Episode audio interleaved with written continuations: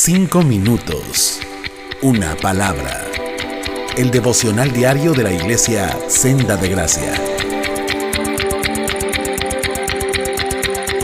Hola, les habla David Corrales.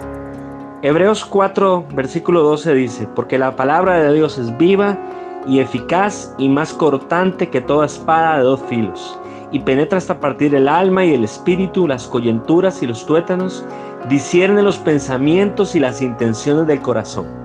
Hemos escuchado muchísimas veces esta preciosa descripción de la palabra de Dios. Sin embargo, los invito a leer juntos el contexto en el que fue escrito.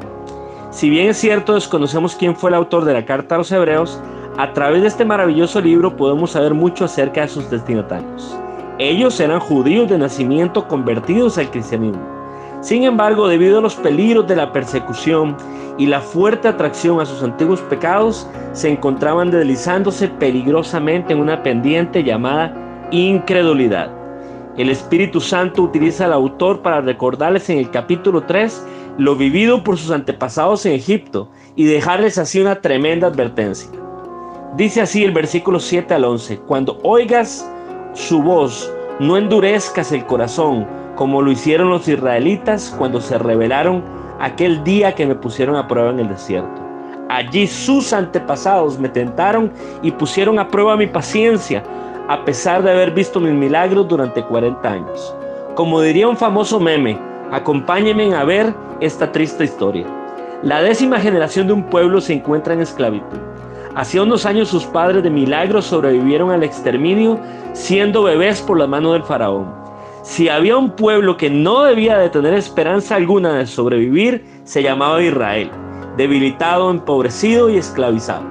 Habían pasado casi 500 años de que Dios prometiera a Abraham bendecir su descendencia en gran manera y darle una jugosa tierra por heredad pero conforme pasaban los años su esperanza se desvanecía en medio de la paja, el barro y los latigazos.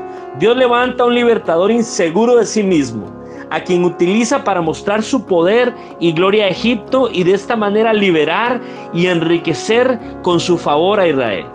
Son acompañados por la misma gloria de Dios, testigos presenciales de un mar abierto en dos para que pasen y de un monte santo en el cual Dios les confirmó su propósito de cumplir la promesa hecha a Abraham.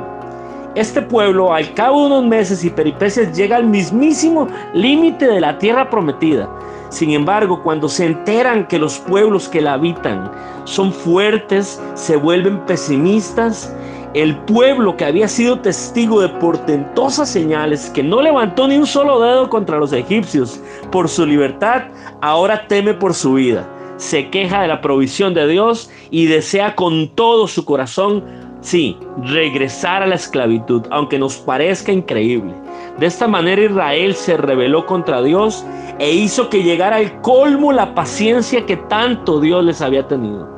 Por esto Dios le juró a esa generación que no entrarían a la tierra que les había prometido, excepto Josué y Caleb, hombres que ni por un momento dudaron que Dios podía darles el poder y los medios para conquistar aquellos poderosos pueblos. Pero meditemos, ¿qué fue lo que tanto enojó a Dios? ¿Cuál fue la actitud que provocó tan horrible juicio? El versículo 19 lo describe así no pudieron entrar en el descanso de Dios a causa de su incredulidad. Todos en algún momento hemos sido Israel en los límites de la tierra prometida. Hemos sido liberados con mano poderosa de la esclavitud del pecado, siendo testigos una y otra vez de su cuidado y protección para con nosotros. Cientos de oraciones han sido respondidas y en los momentos más oscuros de nuestras vidas su luz nos ha sostenido. Sin embargo, allí, cuando la respuesta a nuestras oraciones pareciera ser un no, cuando enferman o mueren los que amamos, cuando las cosas se nos complican, desfallece nuestro corazón y tendemos tristemente a desconfiar de Dios.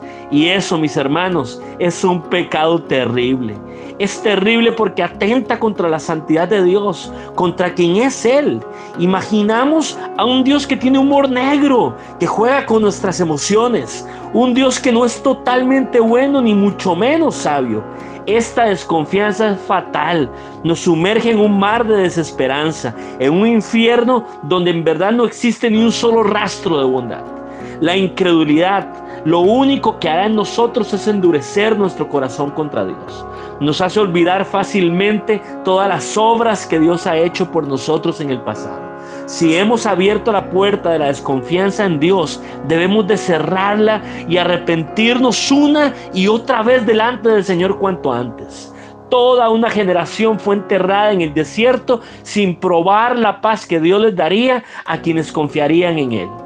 De esa misma manera muchos de nosotros, aunque disfrutamos de paz con Dios a través de la muerte de Jesús, nos podemos ver privados de la paz de Dios en medio de nuestras circunstancias. Esa paz que está por encima de todo entendimiento. La razón, nuestra desconfianza en los propósitos que Dios tiene con nosotros cerrando el tema del Espíritu Santo, termina alentándonos a entrar en el descanso que Dios da a quienes confían en Él. La razón de nuestra confianza es que todo lo que Dios ha dicho de sí mismo es verdad. Es un Dios bueno, sabio, amoroso y perfecto en todas sus decisiones por lo cual debemos de confiar en lo que Dios ha dicho. Su palabra produce vida, cumple fielmente su propósito y como una espada cortante y utilizada con perfección y misericordia puede operar en lo más profundo de nuestro ser, poniéndole orden a nuestras emociones, apaciguando nuestros temores y purificando nuestros pensamientos. Si hoy mismo estamos luchando contra la incredulidad, dudando de la bondad de Dios y en nuestro corazón no tenemos paz, vamos, derramemos todo lo que sentimos delante de un Dios a quien no podemos ocultarle nada y que con su palabra nos puede restaurar y volver a hacernos confiar en Él. Cinco minutos. Una palabra. El devocional diario de la iglesia Senda de Gracia.